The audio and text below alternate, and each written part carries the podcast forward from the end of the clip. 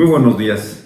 Nos encontramos en el Hospital Concordia de la ciudad de Orizaba, Veracruz. Esta institución está conformada por una serie de socios, todos especialistas de más de 30 años de ejercicio dentro de instituciones gubernamentales y dentro de la medicina privada.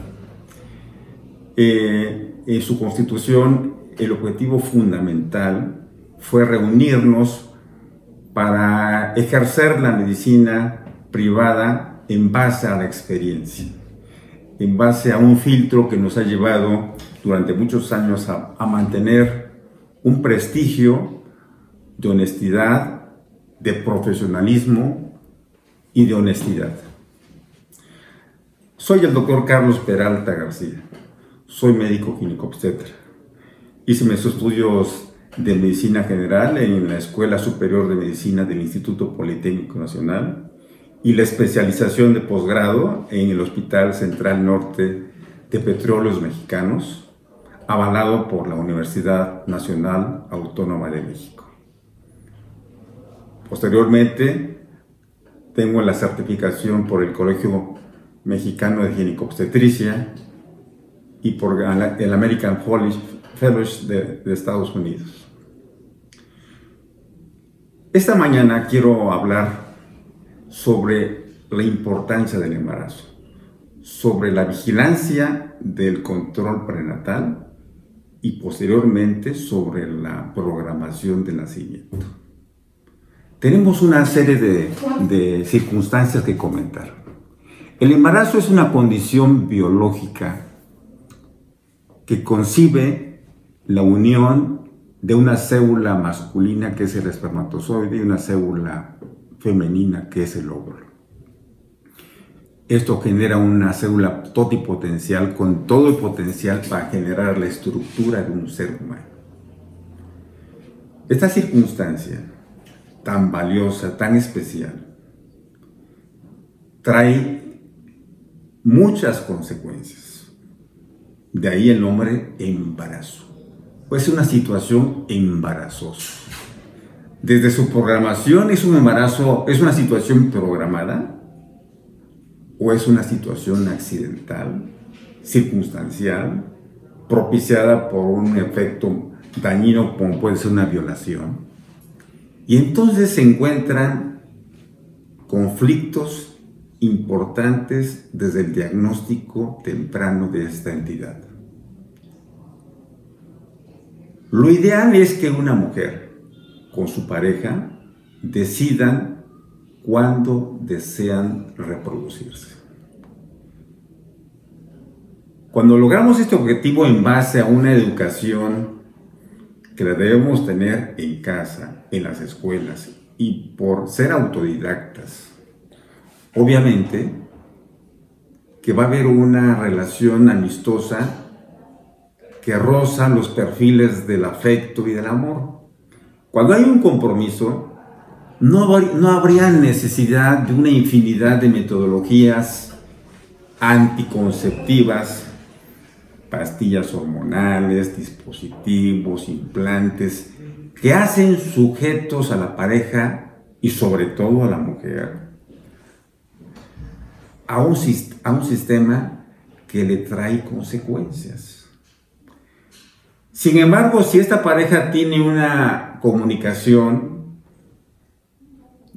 tiene un respeto, tiene un afecto, tiene un compromiso, naturalmente que sería muy sencillo que tanto el hombre como la mujer supieran la importancia del periodo menstrual, que en promedio dura 28 días, y que la etapa del periodo de los 12 a 16 días se lleva el evento de la ovulación, cuando una mujer es capaz de ser fecundada por un espermatozoide. Han cambiado las cosas, pertenecemos al reino animal y todos nuestros, nuestro, nuestra especie tiene un periodo de estro, un ejemplo muy burdo, por ejemplo, los animalitos. Cuando una mujer con una un, femenino, femenino está en periodo de ovulación que se conoce como estro, desprende sustancias que huelen, son las fenoromonas, que la vuelven atractiva y entonces vienen, viene lo que vemos en las calles con los animalitos, se juntan a seguir, por ejemplo, a un, canino hasta lograr por la, preñación, el embarazo. En el ser humano, este periodo de fertilidad en la mujer, en una mujer que menstrua en promedio cada 28 o 30 días, sucede entre los 12 y 16 días. Si esta mujer tiene relación sexual en ese periodo, es muy probable que quede embarazada. Cuando una mujer lo va a hacer en una forma programada, es ideal o es importante que tanto la mujer como el hombre ingieran el ácido fólico. El ácido fólico es una participante en el ADN de las células que se van a juntar. ¿Y qué tiene que ver con esto? Que la integridad de, esta, de estos cromosomas es importante para que cuando se conjunten haya integridad, no haya faltantes, que particularmente la deficiencia del ácido fólico trae consigo deficiencias o trastornos del sistema nervioso central. Defectos del tubo neural, anencefalia, mielomeningocelia, que son defectos que pueden ser tan graves para no ser posible vivir o traer consecuencias en el desarrollo posterior de este individuo. Aparte, si una mujer y su pareja planean embarazarse, es importante que esta, mujer tenga una valoración desde antes si no tiene infecciones en el canal vaginal, si no tiene alteraciones de contaminación por el virus del papiloma, si no tiene alteraciones en su metabolismo como el sobrepeso u obesidad, situaciones que requieren una puntual atención para que cuando venga el embarazo, esta mujer esté en el mejor estado posible para reducir todas las posibles complicaciones que conlleva un embarazo que se concibe en una etapa de desequilibrio en otros parámetros. Algo muy sencillo de decir. Una de las complicaciones más frecuentes del embarazo es la prematurez. Y el hombre y la mujer son los únicos integrantes del reino animal que continúan teniendo relaciones sexuales durante el embarazo. Y dirían, ¿eso tiene, qué tiene que ver? La contaminación sexual de diferente índole, asociada a los cambios inmunológicos de toda mujer embarazada, que podemos decir baja su sistema de defensas. La hace muy susceptible a cursar con infecciones del canal vaginal, infecciones de vías urinarias, que participan en la producción de mecanismos bioquímicos que van a incidir en la elevación de la producción de prostaglandinas que hacen un efecto de contracción en la matriz y condicionan sangrados en los primeros tres meses del embarazo, riesgos de aborto y riesgos de prematurez, que son la principal causa de muerte de los recién nacidos en todos los embarazos. Si esta paciente antes de embarazarse ya viene con una infección, se embaraza, comenzamos a tener la necesidad de usar medicamentos para disminuir el impacto de esta entidad. Que hay afortunadamente una infinidad de recursos para hacerlo lamentablemente, aún en las fechas actuales, las mujeres llegan a su primer consulta prenatal en el segundo o tercer mes de embarazo. Independientemente de que un alto porcentaje de los embarazos se, se sigue presentando de una forma no programada,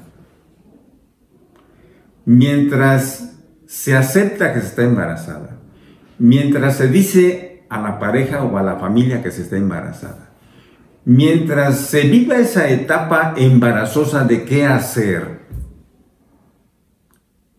se acude a la atención médica después de los dos meses, cuando ya pasó o está pasando la etapa más importante de la formación de los órganos, uno de ellos el sistema nervioso central. De ahí la importancia de hacer el énfasis de la ingesta del ácido fólico. Una tableta de 4 o 5 miligramos diarios desde tres meses antes de que se planea el futuro embarazo. ¿Qué, ¿Qué, es más rescatable?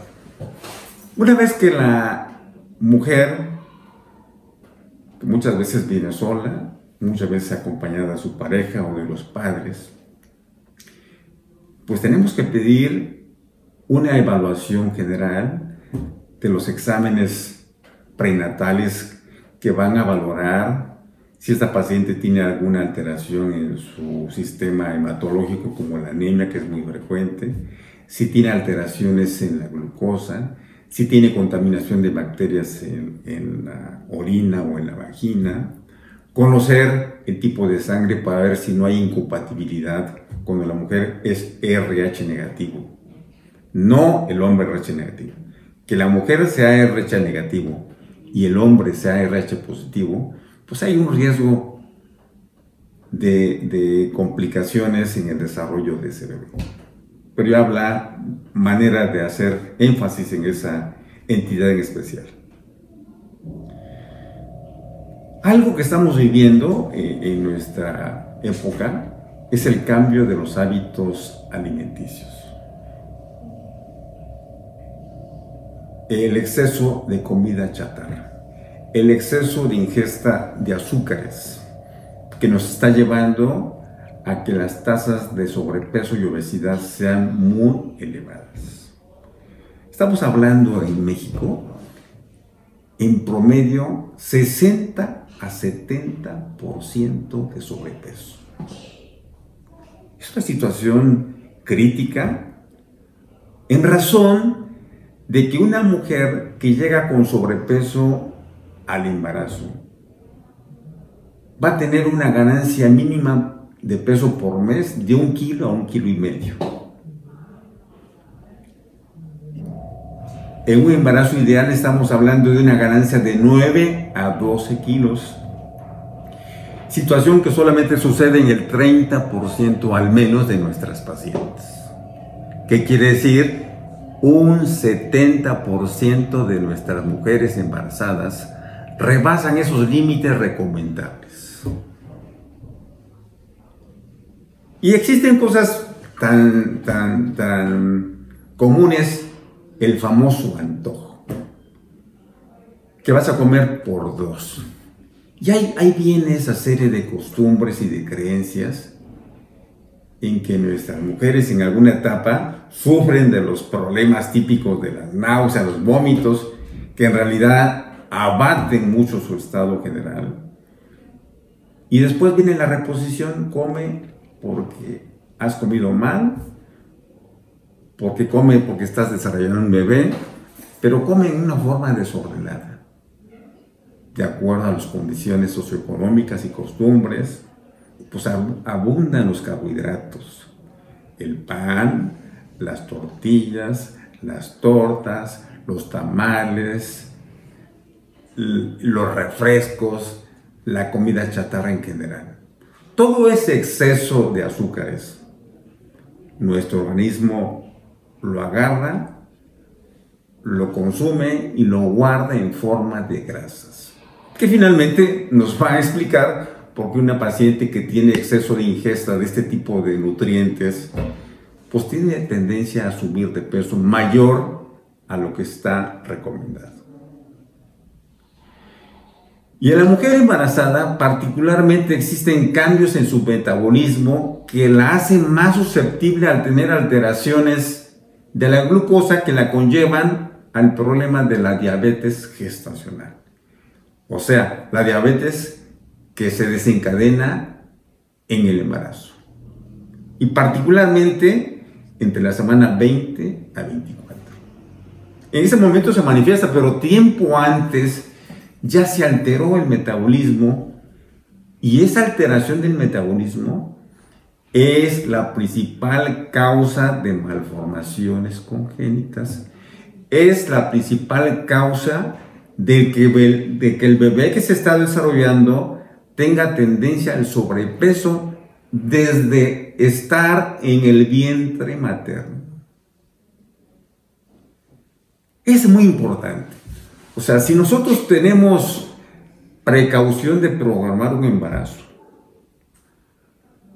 y podemos tener esta información ahora con los medios tecnológicos de la informática, el acceso a la internet, abundan pláticas, muy buenas pláticas que pueden eh, apoyar lo que yo estoy diciendo. Entonces, no podemos culpar de que no hay información. El desequilibrio emocional que podamos tener, que nos haga hacer las cosas en una forma intempestiva sin tener la razón ni medir las consecuencias, son circunstancias muy propias del estrés que se habla actualmente pero eh, hago una reflexión. Programar el desarrollo de una futura vida que es un hijo es algo que exige responsabilidad, compromiso, trabajo, trabajo en equipo, porque esto integra una familia que es el núcleo de la sociedad donde se establecen los valores tan importantes para hacer un acotamiento del desequilibrio que por ahora puede representar nuestro querido México con las serie de alteraciones de violencia, de corrupción, de ingobernabilidad que podemos cuestionar a la primera. Pero eso, eso, eso nace en nuestra familia. Nace en la individualidad de cada persona. En la instrucción responsable. Por eso, quisiera yo dejar un mensaje muy claro, que el embarazo es una gran oportunidad para perpetuar nuestra especie. Independientemente de los credos, es un don divino supremo que nos permite en este periodo de existencia desarrollar diferentes funciones, diferentes capacidades, diferentes perspectivas, todas con el potencial de crecimiento. Crecimiento biológico, crecimiento psicológico, crecimiento espiritual, crecimiento social, crecimiento económico, crecimiento en todas las perspectivas que tengan que ver con la integridad de un ser humano. Resumiendo, hablar de embarazo es adentrarse desde antes a lo que esto representa para sublimar la emoción. No es posible ver a una mujer embarazada, a una pareja embarazada, con una disyunción, viviendo una problemática por las carencias o por el conflicto que representa el embarazo. Cuando todo esto debe conjuntar una emoción de gusto, de armonía, de apoyo, de tolerancia, de respeto, que dura nueve meses para que esto resulte con la obtención de un producto íntegro, querido, que trae su biología y su potencial, que solo, solamente hay que hacer apoyar su independencia, respetando sus capacidades, ni dando de más ni quitándole posibilidades, porque tenemos un potencial biológico, genético, que nos permite desarrollarnos de acuerdo a los diferentes entornos. Querido auditorio, estamos para servirles. Y en el futuro hablaremos de diferentes entidades de interés común con el único objetivo de servir a nuestra sociedad en informar de cosas que realmente sustenten una vida equilibrada. Veamos nuestra atención médica con una buena relación médico-paciente, donde exista la confianza de intercomunicarnos, donde obviamente, se los aseguramos, nunca habrá una idea mercantilista de utilizar la enfermedad beneficio de un servicio médico.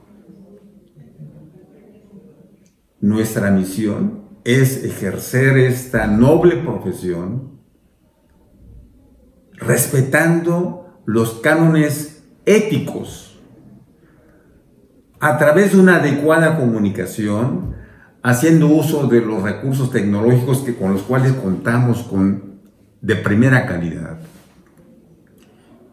Y habiendo siempre una relación de comunicación para entender cuáles son las alternativas de manejo, cuáles son las alternativas de diferentes medicamentos que en un momento dado podamos prescribir y no abusar del recurso de a, todas las pacientes, mándale esta batería de estudios que sabemos que son un gasto innecesario. Mejor optimizar, puntualizar qué es lo más recomendable. Y es aquí donde invitamos a entender que es una corresponsabilidad no creamos que un medicamento es la solución. Forma parte de las estrategias para equilibrar y obtener una salud favorable y permanente. Es la, el compromiso de cada paciente de acatar las indicaciones, de preguntar sobre sus dudas de responsabilizarse del consumo y adquisición de sus medicamentos en una forma oportuna, de traer consigo los estudios que en un momento dado se pidan para complementar y mejorar nuestra valoración de cada caso. Ha sido un gusto platicar con ustedes y en la posterioridad podemos avanzar en otras perspectivas. Muchas gracias.